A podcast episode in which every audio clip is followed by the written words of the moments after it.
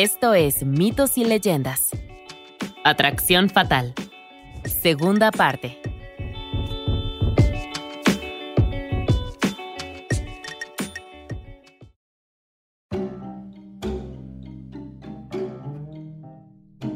Esta historia es una adaptación de una que se titula muy sutilmente El Hijo Feo. Es un pequeño y divertido cuento con una gran imaginación. Nuestra segunda historia de hoy es un cuento sobre un samurái que aún suspira por el amor perdido de su juventud.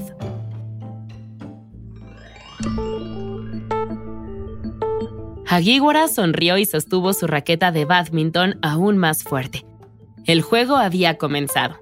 Se puso en posición, jugando contra otros samuráis mientras todas las damas estaban alrededor animándoles.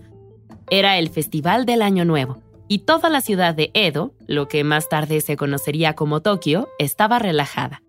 Se tomaba un tiempo de descanso, por así decirlo. Todos, es decir, excepto Hagiwara, que ahora estaba a punto de ganar el juego. Saltó con su túnica ondeando y juzgó mal. Bueno, todo. No falló el tiro, definitivamente no. Golpeó con fuerza el pajarito y rebotó en su raqueta en una dirección totalmente inesperada. Voló por encima de la valla de bambú con un suave zumbido. Sus hombros se desplomaron y alguien volvió a sacar. Todos se volvieron hacia Hagiwara, que ya estaba a medio camino de la valla. ¿Qué estaba haciendo? Tenían más. Pero Hagiwara no tenía otro. El que desapareció era blanco y dorado. Era uno de los buenos. Ahora vuelvo, chicos. Antes de que alguien pudiera protestar más, estaba por encima de la valla y buscando el pajarito. En poco tiempo había buscado por donde pudo haber caído, pero no estaba allí. Sus amigos le llamaron desde el otro lado del bambú. Sigan jugando sin mí, gritó con los ojos aún pegados al suelo. Hagiwara golpeó los arbustos con su raqueta mientras los otros jugadores continuaban. Finalmente uno de los jugadores gritó que todos iban a comer algo. ¿Hagiwara quería ir? ¿Y además iba a volver o qué? Los alcanzo ahí, Hagiwara prometió y continuó buscando.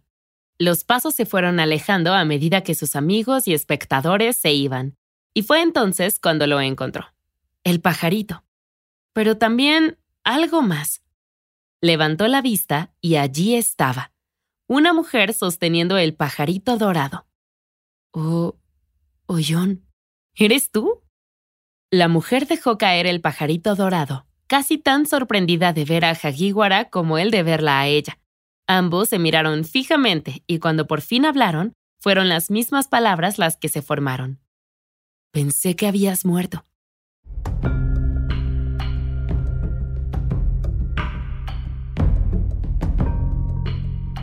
La mano de Hagiwara temblaba mientras caminaba por las calles de Edo con Ollón. Estaba al borde de las lágrimas. No podía creer que estuvieran vivos. Su mente oscilaba constantemente entre el presente y aquel día de hace mucho tiempo en el que conoció a Oyon y a Otsuyo. Oyon era la sirvienta de Otsuyo. En ese entonces ella tenía 16 años, igual que él. Hagiwara había acompañado a su amigo médico en una visita a la hija de una familia rica local. En el momento en que Hagiwara vio a Otsuyu, todo su mundo se detuvo. Durante la visita, se quedaron razonablemente solos y charlaron durante mucho tiempo. En poco tiempo, su atracción se convirtió en amor, facilitado por la criada, Oyon. Hagiwara la visitó en secreto al principio, pero estuvo a punto de ser descubierto. Así que buscó otra forma. Era impropio que él hiciera la visita por su cuenta, así que no tuvo más remedio que esperar a que el médico volviera a llamar a la familia. Sin embargo, cuando llegó la oportunidad, Otsuyu había enfermado tanto que el médico no podía permitir que nadie más entrara en la casa, para no empeorar las cosas. Pasaron los meses, y finalmente Hagiwara no pudo aguantar más. Buscó al médico y le explicó que no podía comer ni dormir. Había estado enfermo desde que conoció a Otsuyu al principio de la primavera. Por favor, Hagiwara debía verla de nuevo. El médico frunció el ceño. Eso no sería posible. Y ahora que el samurái había compartido estos detalles, sí, todo tenía sentido ahora. ¿Qué tiene sentido? Hajiwara estalló. Oh, que Otsuyo haya muerto, dijo el médico. A pesar de la noticia, el médico sonrió. Respiró aliviado. Todo este tiempo había pensado que se trataba de un diagnóstico erróneo por su parte, pero no, había sido un corazón roto. Vaya, me siento mucho mejor, sonrió. Pero entonces notó la mirada abatida del joven. El médico había pensado que fue su error haber traído al apuesto samurái. Quiero decir, mírate, ha muerto por amor a ti. Si yo hubiera nacido tan guapo que las chicas murieran por amor a mí. Pero muy bien, hay que dejar los muertos a los muertos, dijo, dando una palmada en la espalda al samurái. Hagiwara, sin embargo, no la dejó descansar en paz. En su lugar, inscribió el nombre de Otsuyu en una tabla mortuoria y la colocó en el santuario de su propia casa, colocando ofrendas ante ella y recitando oraciones con regularidad. Pasó el tiempo, y aunque su amor nunca se desvaneció, su recuerdo de Otsuyu sí lo hizo. Hagiwara creció, completó su formación y se trasladó a otra zona de Edo.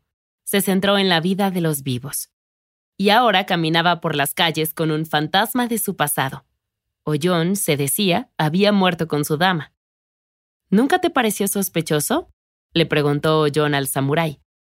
Hagiwara admitió que parecía una coincidencia, pero supuse que amabas tanto a tu dama que no podía soportar no servirla, aunque significara la muerte, dijo.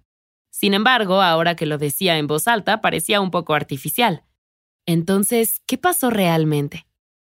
Era sencillo. El padre de Otsuyu había descubierto su relación secreta, el amor que su hija sentía por el samurái. La tía de Otsuyu hizo arreglos para que la chica fuera trasladada lejos, rápidamente y sin previo aviso. Ella pagó al médico para que mintiera a Hagiwara, y al mismo tiempo a Otsuyu y a Oyon se les dijo que Hagiwara había muerto de la misma manera, por amor a Otsuyu. Y también tiene el nombre de su amor inscrito en una tabla en el santuario de su casa, añadió. Todo aquello la había roto, y aunque Otsuyu siguió adelante, nunca olvidó a Hagiwara. Ambos se detuvieron frente a una mansión apartada del resto de los edificios. La puerta se abrió, y el único y verdadero amor de la vida de Hagiwara, Otsuyu, se presentó ante ellos. En segundos volaron a los brazos del otro. Era como si ninguno de los dos hubiera estado ausente todos esos años. Se sentaron cerca, contándose sus vidas hasta que el sol empezó a salir por la mañana. Tanto Hagiwara como Otsuyu estaban encantados de ver que los maravillosos niños que habían conocido se habían convertido en maravillosos adultos. De la noche a la mañana, habían reavivado su amor. Cuando los primeros rayos del amanecer empezaron a abrirse paso sobre las casas cercanas, Hagiwara se levantó con lágrimas en los ojos. Tenía que ir a cumplir con su daimyo. ¿Pero la volvería a ver? Por favor, debe volver a verla. Y lo hicieron. Cada noche, a la luz de una linterna de peonia, Otsuyu y Oyon se dirigían a la casa de Hagiwara. Él vivía lejos de sus padres, y los de Otsuyu hacía tiempo que habían fallecido. De este modo, eran libres. Ellos se casarían, por supuesto, pero ahora mismo eran jóvenes y estaban enamorados y decidieron pasar ese tiempo para reencontrarse. Hagiwara recibiría en secreto a sus visitantes en su casa. Disfrutaría de un tiempo a solas con Otsuyu y la dama y su doncella se marcharían antes de que amaneciera, emprendiendo el camino de vuelta a la mansión al otro lado de la ciudad.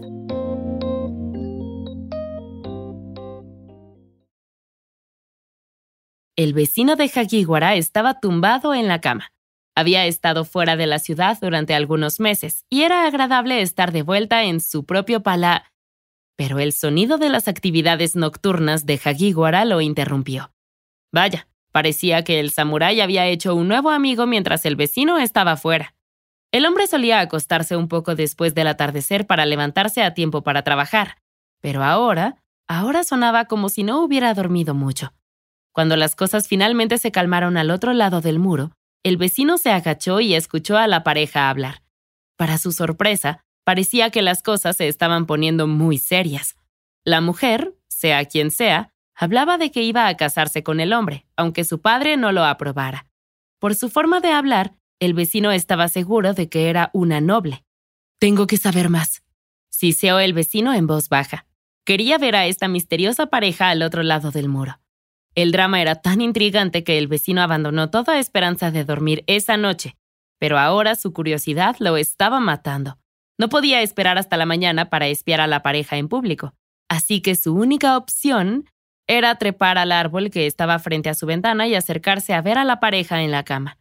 No podría dormir hasta que se resolviera este misterio, así que en realidad era por su propio bienestar que debía espiar a la pareja. Deslizó silenciosamente la ventana, se arrastró a cuatro patas por la rama y casi se cayó del árbol al ver a la pareja. Esperaba encontrar dos personas atractivas, y tenía razón a medias, supongo, en que había una persona atractiva, su vecino, Hagiwara, el samurái. Pero la mujer, ella... Hagiwara estaba sentado junto a un esqueleto. Los trozos de carne que se aferraban a sus huesos desnudos eran de color gris verdoso y apestaban a putrefacción. Sin embargo, Hagiwara no lo notaba y recorría con sus manos su columna vertebral, su espalda y sus costillas. El vecino se estremeció cuando el samurái besó los labios inexistentes y los dientes podridos del esqueleto. Estuvo a punto de volver la cena también, pero consiguió mantener la compostura para que el esqueleto, el fantasma o lo que sea, no lo viera. En silencio, el vecino se escabulló de vuelta a su habitación, pero no durmió el resto de la noche. Oh, eh, hola vecino, saludó Hagiwara cuando llegó a su casa la tarde siguiente. ¿Cuándo volviste de tu viaje? El vecino medio sonrió y señaló a otro hombre a su lado. Un amigo. Un sacerdote, en realidad, dijo el vecino. Mira, nosotros deberíamos hablar. El samurái se paseó por la casa asimilando las noticias. El vecino había revelado que había visto a Hagiwara y a su compañero la noche anterior. Imposible, gritó. El sacerdote insistió en que tal vez fuera así, pero que había cosas que podía hacer, protecciones que podía poner, por ejemplo, para que esa criatura, sea lo que sea, no pudiera volver a cruzar el umbral de su casa, si realmente no estaba entre los vivos. De lo contrario, podría entrar normalmente. Podría darte respuestas, es todo, concluyó el sacerdote. El vecino volvió a suplicar al samurái, Sinceramente, lo único que había querido era ser intrusivo y espiar a la pareja en un momento de intimidad. Si no hubiera sido un fantasma esquelético, el vecino no habría dicho nada en absoluto. En cambio, estaría espiándolos una segunda noche. ¿Ves? dijo. Estoy cuidando de ti y de mí mismo. Hagiwara hizo una mueca. Había muchas cosas preocupantes en esos comentarios, pero podía ver que el vecino era honesto, al menos, y estaba asustado. El sacerdote volvió a hablar, diciendo que si realmente era un fantasma, entonces era peligroso. Inevitablemente los signos de la muerte comenzarían a aparecer en su rostro. Lo positivo sería opacado por lo negativo. Y pronto, Hagiwara sería consumido por ella, aunque no quisiera hacerlo. El sacerdote se quedó mirando las tablas del suelo. No tenía motivos para mentir. Las marcas de la muerte ya eran evidentes en él. Debes terminar con esto, te está matando, dijo. Hagiwara se apoyó en la pared con un suspiro. Está bien, pero lo verían. Verían que no era una de las muertas. El sacerdote forzó una sonrisa. Esperaba sinceramente que así fuera. Esa noche, sin embargo, Otsuyu no vino a la casa. Era algo extraño que sucediera precisamente esa noche, pero Hagiwara se negó a creer que se debiera al trabajo del sacerdote. En su lugar lo explicó como otro complot por parte del padre de la mujer, o posiblemente de la tía. Habían descubierto las excursiones nocturnas de Otsuyu y estaban tratando de frustrar su amor, otra vez. A la mañana siguiente, temprano, el samurái fue a su antiguo barrio, Shitaya. Caminó hasta la antigua casa de Otsuyu. Era una mansión fácil de ver y que no olvidó. Había ido allí hace mucho tiempo con el médico, el mentiroso, Tocó la puerta y esperó. Finalmente le abrió un anciano sirviente, alguien que Hagiwara recordaba de su juventud. El criado le dijo amablemente al samurái que no era bienvenido. ¿Por qué? ¿Porque no soy lo suficientemente bueno para casarme con su hija? Hagiwara presionó. Pero el anciano sirviente suspiró y comenzó a arrastrar los pies. No, porque el samurái había matado a la hija de su amo. De pie en un arco, el sirviente se aclaró la garganta. Entonces, ¿Hagiwara iba a seguirlo o no? se abrieron camino por un sendero que serpenteaba entre estanques, flores y jardines eclécticos. Y entonces, ahí estaba, en un lugar sombreado, Hagiwara encontró lo que más temía, una lápida. Dos, en realidad. Una para Otsuyu y otra para Oyone. Aquí era donde habían estado los últimos diez años, desde que Hagiwara dejó a Otsuyu con el corazón roto y nunca regresó. La doncella había seguido a su señora poco después, el dolor de la señora agravando el suyo propio. Su señor padre no podía soportar que las incineraran, así que las enterraron aquí, en este pacífico lugar. Ver el verdadero lugar de descanso de su amada hizo que los ojos de Hagiwara se llenaran de lágrimas, y agradeció a la sirvienta. Así que ella había muerto hace tantos años. Ella había muerto por amor a él. Después tomó un camino alternativo a su casa y se detuvo frente a la mansión de Otsuyu, el lugar al que Oyone le había llevado el día de Año Nuevo. Solo que estaba abandonada y lo había estado durante años, según un lugareño. Se ajustaba a la realidad. Las paredes se estaban pudriendo y cayendo a pedazos. También había sido una mentira. El sacerdote trató de explicar todo esa noche. No fue culpa de Hagiwara. Para que su amor fuera tan fuerte, para trascender la muerte, tenía que haber existido antes de que estuvieran vivos. Tal vez habían estado enamorados durante mucho tiempo antes de sus vidas actuales, tal vez en tres o cuatro experiencias pasadas. Se sentían atraídos el uno por el otro, y no era por malicia que ella lo visitaba ahora. Sin embargo, sería prudente quedarse en esa casa durante las siguientes noches, rodeado de una tela especial y de pergaminos sagrados, y recitando los sutras. Esa es la única manera de romper el vínculo que existe entre ustedes, dijo el sacerdote. Dio los últimos retoques a la habitación y salió. Era perfecto, excepto que el sacerdote se había equivocado en una cosa. Él no había sabido algo sobre el samurái, aunque podría significar la muerte. Hagiwara no deseaba romper su vínculo con Otsuyu. Cuando estaban juntos se sentía vivo, y en los años transcurridos desde su muerte, había estado a la deriva como si estuviera atrapado en un sueño, despertando solo cuando estaba al lado de su amor. Así que esa noche, cuando llegó la medianoche, Hagiwara se sentó sin entusiasmo a mecerse y a murmurar los sutras. Desde afuera llegó el sonido de unos pasos. El samurái escuchó, desgarrado por saber que su amor estaba tan cerca y a la vez tan lejos. Pero entonces la puerta se abrió y entró Otsuyu a pesar de todas las precauciones y prevenciones del sacerdote. ¿Cómo fue posible? Bueno, ninguno de ellos se había enterado de que un sirviente cambió la imagen sagrada de oro por una de cobre y vendió la original para obtener dinero extra. Su protección, al parecer, era defectuosa, y ahora Otsuyu y Hagiwara estaban solos de nuevo. Sin decir nada, el samurái abrió las cortinas sagradas, dejó los sutras y se enfrentó a su amada. Ella lo miró y luego habló. ¿No se habían comprometido de por vida? Hagiwara se adelantó y tomó su mano. Sí, recordó la promesa que había hecho. ¿Cómo podría olvidarlo? Y la pareja se abrazó.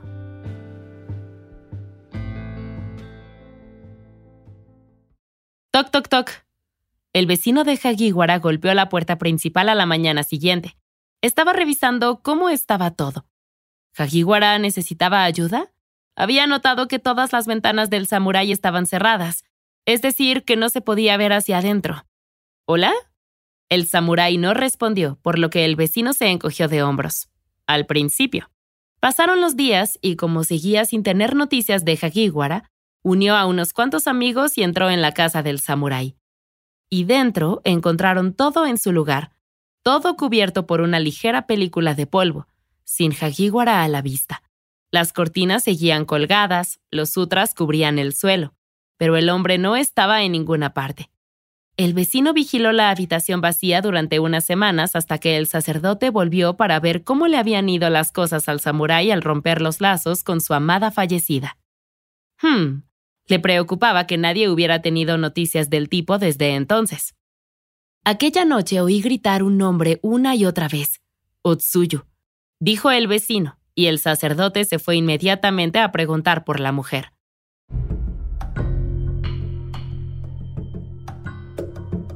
No era una pregunta fácil para el padre de la joven. ¿Exhumar el cuerpo de su hija?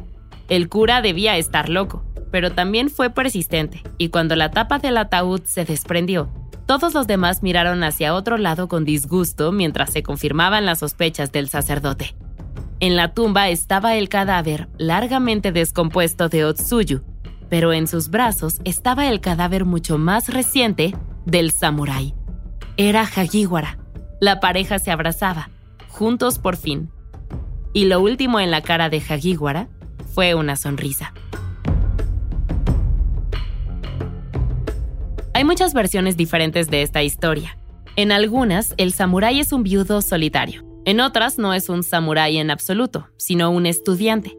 En la versión más cercana a la que he contado, no vuelve a la tumba, pero los vecinos lo encuentran en su casa enredado con el esqueleto. Es una historia trágica, ligeramente espeluznante, y en última instancia, algo hermosa de amor que supera a la muerte, pero no en el buen sentido. La criatura de esta semana es el lampong de Filipinas. El lampong es el guardián del bosque. Y antes de que digas, hay muchos guardianes del bosque que están más que contentos de que la gente se pierda y se los coma, pues tienes razón. Solo que el lampong es una de las pocas criaturas dispuestas a ponerse en primera línea. Es un enano mitológico de Filipinas y cuando se le ve parece ser un ciervo blanco tuerto, lo que aparentemente es un gran negocio para los cazadores. Nosotros no cazamos, pero entiendo que cazar un ciervo mitológico de un solo ojo te da mucha credibilidad. Al menos eso es lo que espera el Lampong. Verás, un hombre de ojos brillantes y barba larga con un sombrero negro de dos picos escucha a los cazadores que van tras los ciervos y se transforma en un ciervo blanco de un solo ojo. Y a diferencia de lo que ocurre en Narnia, este ciervo blanco no te llevará a una cacería salvaje por el bosque antes de reencontrarte con tu yo preadolescente de la Segunda Guerra Mundial. No, el Lampong simplemente se sentará allí y tomará el tiro. Te invitará a disparar mientras hace tiempo para que los demás ciervos puedan huir. Exactamente cinco veces. No importa si tienes balas o flechas, tienes cinco intentos con el Lampong para darte cuenta de que disparar al ciervo tuerto es una mala idea antes de experimentar las consecuencias de tu mala capacidad de toma de decisiones. En el quinto disparo, la criatura se convertirá en un duende y todo irá mal para ti. O bien, el cazador se convertirá en el cazado y es perseguido y descuartizado. O le da fiebre y pedazos aleatorios de su cuerpo empiezan a hincharse hasta que se muere. Así que sí, cuando caces un ciervo, si crees que puede ser un monstruo mitológico, no caigas. Eso es todo por esta semana. Mitos y Leyendas es un podcast de los creadores de Mitos y Leyendas y Sonoro. Todas las historias y los episodios se basan en la exitosa franquicia de podcast Myths and Legends de Jason y Carissa Weiser. Nuestro tema principal es de la banda Broke for Free y la música de la criatura de la semana es de Steve Combs. Existen enlaces a más música en las notas del podcast. La producción corre a cargo de Alex González, Mitzi Hernández, Esteban Hernández Tamés e Israel Pérez con el ensamblaje de Ricardo Castañeda para Sonoro Media. Yo soy Vale Estrada y también me hago cargo de la adaptación al español. Muchas gracias por escucharnos y nos encontramos hasta la próxima.